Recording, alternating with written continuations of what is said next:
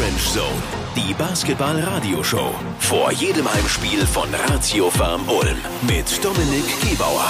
Herzlich willkommen, Grant Jarrett. Welcome to the show. Ah, thank you for having me. Radio 7 Orange Zone. Unser Gast. Groß, größer, Grant. Grant Jarrett misst satte 2,8 Meter acht und seit dieser Saison ist der gebürtige Kalifornier ein Ulmer. Und er scheint sich an der Donau richtig wohlzufühlen. Pro Spiel steuert der 26-Jährige im Schnitt 12,2 Punkte bei. Du bist ja neu in Ulm mit dabei. Was gefällt dir besonders gut bisher? Du hast ja doch schon einiges anschauen können. Was gefällt dir? Um, I think it's a it's not a huge city and it's not a small city. It, I think the the I don't know if you guys call it a town or whatnot, but I think it's a quaint. I, I really like it. Uh, there's not too much going on. I'm, I'm kind of a, kind of a mellow, calmer kind of guy. So um, you got the the beautiful big church right in the center, and all around it shops and, and restaurants and whatnot. So the lifestyle here, I really really enjoy it. Ich bin ganz begeistert. Er antwortet schon, wie jeder Ulmer auch antworten würde. Die Stadt ist nicht so groß, die ist nicht zu klein. Er mag einfach diesen Lifestyle hier. Er ist genau offensichtlich der richtige Typ von der Mentalität her für diese Größe der Stadt Ulm.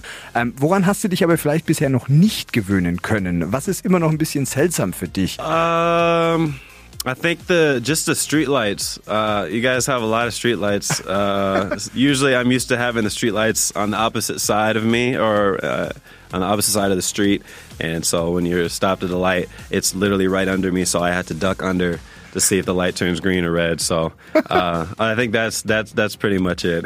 And they should be orange.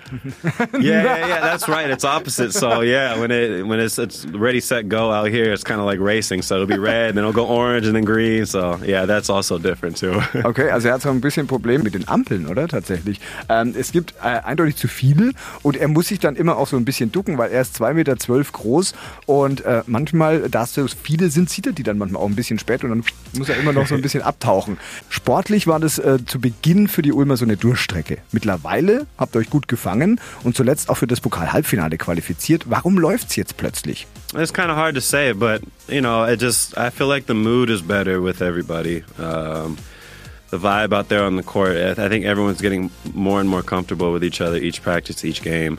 It's not like it was that like that in the beginning, but I feel like the mood. I think the mood is, is just definitely different, and I, in a positive way, obviously. And I think that's that's the main thing. We've been doing the same thing over and over again in practice.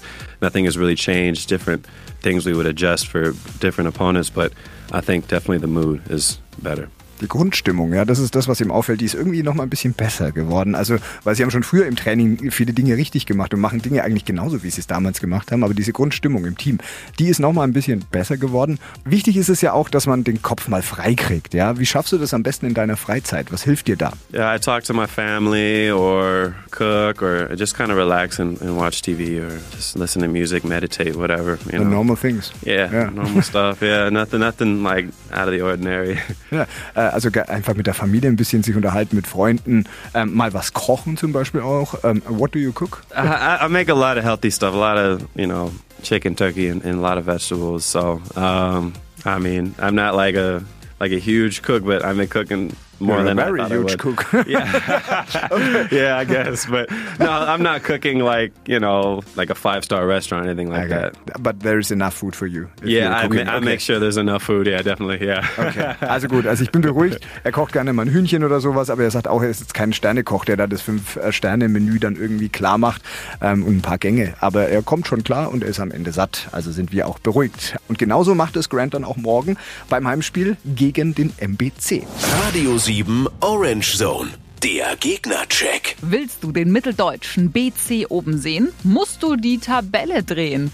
Der MBC ist zwar aktuell das Schlusslicht der Basketball-Bundesliga, aber unterschätzen sollte man das Team von Headcoach Björn Harmsen nicht. Zuletzt gab es ein klares Lebenszeichen. Im Pokal-Viertelfinale verlor der MBC nur ganz knapp mit 77 zu 82 bei Alba Berlin. Was für ein Spiel erwartest du da morgen? I mean, definitely a dogfight. Out here in, in, in Europe, the games are a lot more physical than they are in the States, especially as for big men. But uh, I, that's what I expect every game, honestly. Just, you know, very physical, aggressive teams. And, you know, I just think the main thing for us is just to focus on us and not them. Just to play our game and, and just to be confident. And any team we play, we should be fine. Er geht da ähnlich ran wie an alle Spiele. Er sagt, gerade für die, für die großen Spieler, für die Big Men ist es in Europa echt nochmal körperlich ein bisschen härter. Ja, es ist aggressiver hier die Spielweise.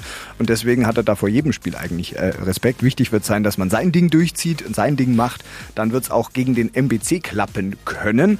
Neu für dich in dieser Saison waren ja auch die Ulmer Fans. Die sind bekannt in der ganzen Liga deutschlandweit. Wie gefällt es dir in deinem neuen Wohnzimmer in der Ratio Farm Arena? It's great. It's uh, definitely a different atmosphere. I mean, college is is definitely crazy, but it is nothing like Europe. Uh, I mean, the whole game they're banging the drums and yelling and and cheering and whatnot. And um, I mean, the first game I played out here, I just I was kind of in shock. I was just like, wow, the, the whole game they were standing and cheering, and um, it's just uh, it's it's really cool to see because back home there's nothing really like that. I mean, there's you know college, like I said, is kind of like that, but over here is a different level. Okay, also offensichtlich begeistert. Er sagt, beim College ist es schon echt was los und so, aber als er dann das erste Spiel für Ratio vom Ulm gemacht hat und dann stehen die das ganze Spiel, die trommeln die ganze Zeit. Also das war für ihn offensichtlich schon eine sehr beeindruckende Erfahrung. Radio 7 Orange Zone.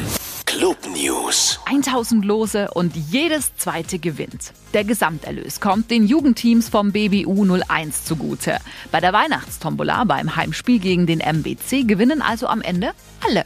Allzu lang zögern sollte man allerdings nicht, denn die Lose, die für 10 Euro das Stück schon vor dem Spiel verkauft werden, sind meist in der Halbzeit schon ausverkauft.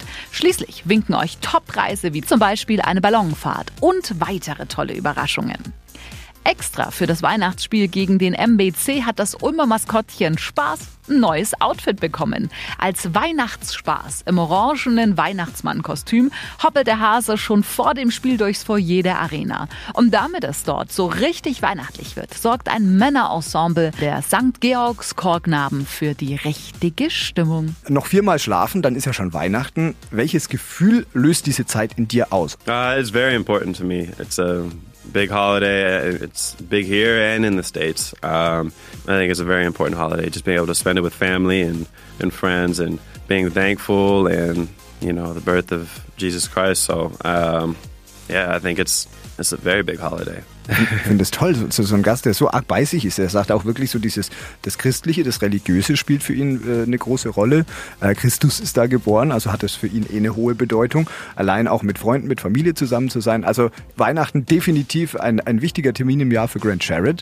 Äh, wie und wo verbringst du Weihnachten? Uh, I think actually this year I'll, I'll be by myself. Yeah. Uh, Oh. My family will will come uh, after after Christmas, the 26th, I believe. So you know it'll be nice to have them here. It's, I think it's cheaper to fly on Christmas, so that's why they're probably doing that. So, but um, yeah, I mean it's kind of a normal thing to be on your own. Like for me.